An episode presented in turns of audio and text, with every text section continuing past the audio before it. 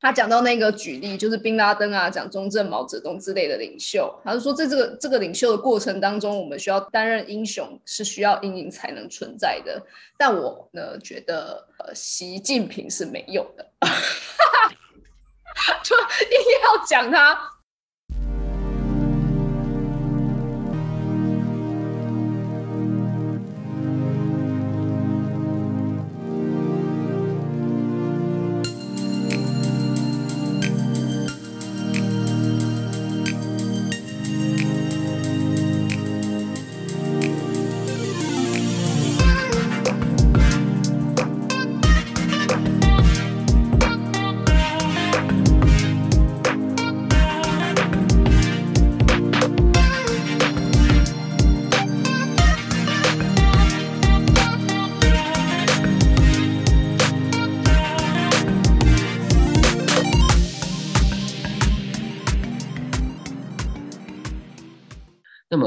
身上会存在多少情绪阴影呢？很多。我们试着以荣格心理学的基础加以来加以提炼。说到这里，我想先回头谈谈分析心理学的祖师祖师爷卡尔荣格的故事。十九世纪初，精神分析的开创者西格蒙弗洛伊德出版了他最伟大的著作之一《梦的解析》。荣格也看了这本书，并且深感兴趣。之后，荣格开始和弗洛伊德通信。两人志同道合，共同创立精神分析学会。然而，两人最终却因理论分歧而决裂。弗洛伊德将荣格从学会中除名，荣格陷入忧郁数年。根据荣格自己的笔记，那几年的他和精神病院里的病患没什么两样，但最后他却成为一代大师。我曾听某位资商心理师说，想起荣格的故事，就觉得现在不如意的我们都可能只是落难的英雄。荣格是怎么走出英雄落难的时光呢？别忘了，荣格是因为梦而和弗洛伊德结缘的。挥别弗洛伊德后的日子，荣格当然也是继续做梦。这便是大师之所以为大师的原因。荣格虽然在梦境中看呃见到许多奇异的幻象，比方说长着翅膀又跛着脚的老老人、美丽的陌生女子，但他却透过平日喜好钻研的炼金术。以及《易经》等东方经典，分析自己与他人的梦境。据估计，荣格大约解过八万个梦，并综合他接触过的，呃，并综合所有他接触过的科学知识来考察人类心智的内容。日后，荣格理论自成一家，他更深入的探究意识以外的无意识世界，并认为无意识内容具有三个部分：第一，只是意识暂时排除存在储存在无意识的部分。这类内容可以透过回忆来重新进入意识当中。第二是无法透过回忆就能想起来的部分，但这些内容可能透过推论或经验触动来爆发到意识当中。第三是还没有爆发成意识或永远不会爆发成意识的内容。好，小注解，此概念出自于好某一本书某一个作者。好。好。荣格认为，若以一个整体来看待我们心智的内容，那要那么要了解自我，便是将无意识里头那些失落捡拾回来，归回意识当中。即便我们终其一生可能都没办法将无意识内容给拼凑完整，但从无意识中去寻找自己，我们才能发现自己身上最关键的特质。于是，荣格大师将他在梦境中、神话里所寻找到的特质记录下来，变成一个个精彩的人物故事与意象。并且荣格还将不同种族、嗯不同种群中共同记载的相似性给标记出来，用原型来称呼它。荣格说，原型是我们祖先经验的储存物，而不见得是我们本身的经验。我们可以这么理解：某些发生在家族的、社会的、文化的、带有强烈情绪性记忆的经验。会透过某种心理遗传的方式，保留在人类的血脉深处，就像曾有科学家打趣说，男人喜爱操控方向盘的现象，是一种远古时期的男人需要用手用手握紧、掌握长矛来保护一家人生命安全的象征性保留。相对的，女人之所以对 购物逛街如此有兴趣，则是因为远古时期的女人。对赋予四处采集果实放入怀里的原始意象的展现，哦，啊，那种嗯跨越时空而 保留在我们内心，对于周围人事物的意象便是原型。透过不同的原型，我们都可以深入其中，将阴影提炼出来，变成摊在阳光下可以被自己所用的特质。在这本书中，我们仍以荣格对原型的概念为基础，卡洛琳女士的原型卡则帮我们缩短了探究与情绪阴影相关的人物原型的历程，并且启发我们去发现情绪阴影可能以什么样的逻辑在内心世界运作。我们将从情感、思想、行动、欲望等四个面向来探讨我们无意识当中共同存在的原型意象，以及和这个四个面向的紧密连结的潜在原型意象。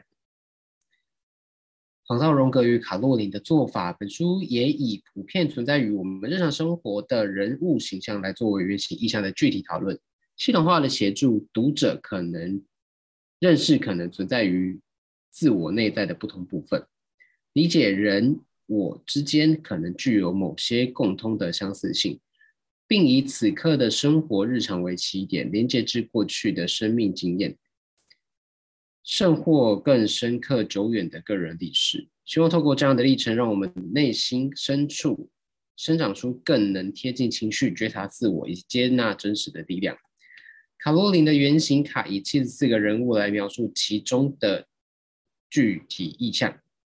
而在这些年的研究中，我们特别透过实际的自由书写来探究原型意象与情绪的关联。通过本土化资料的删减、修整与修正与整并后。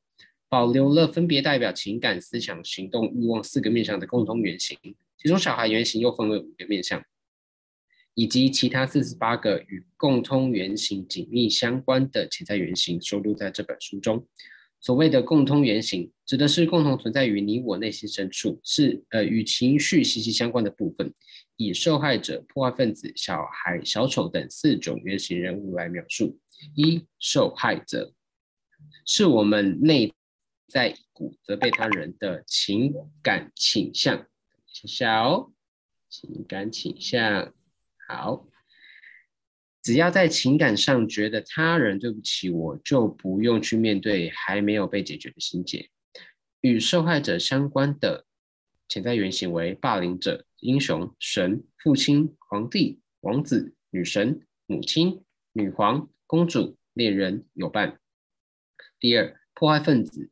代表一种想要暗中破坏、背叛自己或他人意志的思想层面，和我们后天所受的教育有相当的关联性。与破坏分子相关的潜在原型为传道者、授业者、解惑者、诗人、说书者、书记、魔术师、提倡者、修行者、幻想家、工程师、处女。第三，小孩代表成长过程中所面临在独立与责任之间拉扯的张力。也意味着我们踏出行动的脚步时会所会面临的恐惧。与小孩相关的潜在原型为重建者、复仇者、解放者、反抗者、疗愈者、救世主、驱魔者、仆人、战士、运动家、变形者、寻道者、疑似小丑，是我们对于现实世界的欲望，同时也是对对于自己是否会卖精会出卖精神和身体的完整性来换取外在物质好处的恐惧感。与小丑相关的潜在原型为富翁、乞丐、小偷、万人迷、伙伴、吸血鬼、上瘾者、赌徒、享乐者、闲聊者、间谍、吹牛者。好，这一段很喜欢的部分呢，是他开始解释每一个原型，然后会跟自己生活上的一些连结了。后面会有一些，也是应该是问问题、回答问题之类的吧。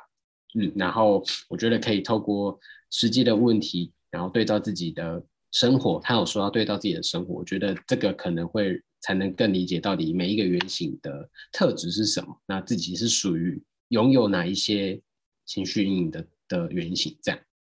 当你发现自己身上的情绪阴影时，不用太过伤心，那是因为我们心灵透过阴影的呈现来帮助我们成为更加成熟的人。这个有点呼应到就是那个受害者的那个角色，我们原始内心的一个想法。我觉得他有在特别强调，就是说从四十四他讲的说，我们要从这个无意识当中去寻找自己，我们才会发现自己身上最关键的特质。因为他有特别讲到说，有可能我们都不晓得，但是在我们不晓得的当中，我们必须得认识到这些特质，把这些特质从刚刚讲阴暗面跟光明面当中呢，去把它反射出来。因为以往我们看受害者的原型的时候，我们多数的内心，一般多数人都是。从阴影面去反射出来，但是前提是他在引导我们说，你的阴暗面就是你的光明面，所以你要试着把你的阴暗面转向为光明面，变成它的优点来去做运用。然后我最喜欢的地方跟佳琪一样，是在四十二页那一段。呃，最后那一段他有提到说，就是缺乏察觉的举动只会让你更被情绪所扰。就是如果你真的不会去察觉的话，反而会被情绪牵着鼻子走。所以。他后面才提到说，就是当你发现自己身上情绪阴影的时候，真的就真的不要去太过伤心，而是很庆幸的事情，因为你察觉到你的情绪阴影，甚至你可以去透过这些阴影，然后让你更加学习，然后更加去做调整，然后让你变成一个更加成熟的人，而不是变成说是都没有察觉而被牵着鼻子走这样。我也很喜欢的地方是。是，也是在十二页当中说到的，就像女人为什么会想要购物，或者是男人为什么会习惯的拿着长矛要去打猎这件事情，因为古早以前的人的习习惯原型，造就了现在的我们目前会有这样的习惯产生。能够透过就是这一本书，然后去看到每一种不同的原型，然后让我更加期待说，之后我们如果有机会可以去看看看看自己的原型是什么样子的话，可以再去聊更深入的了解。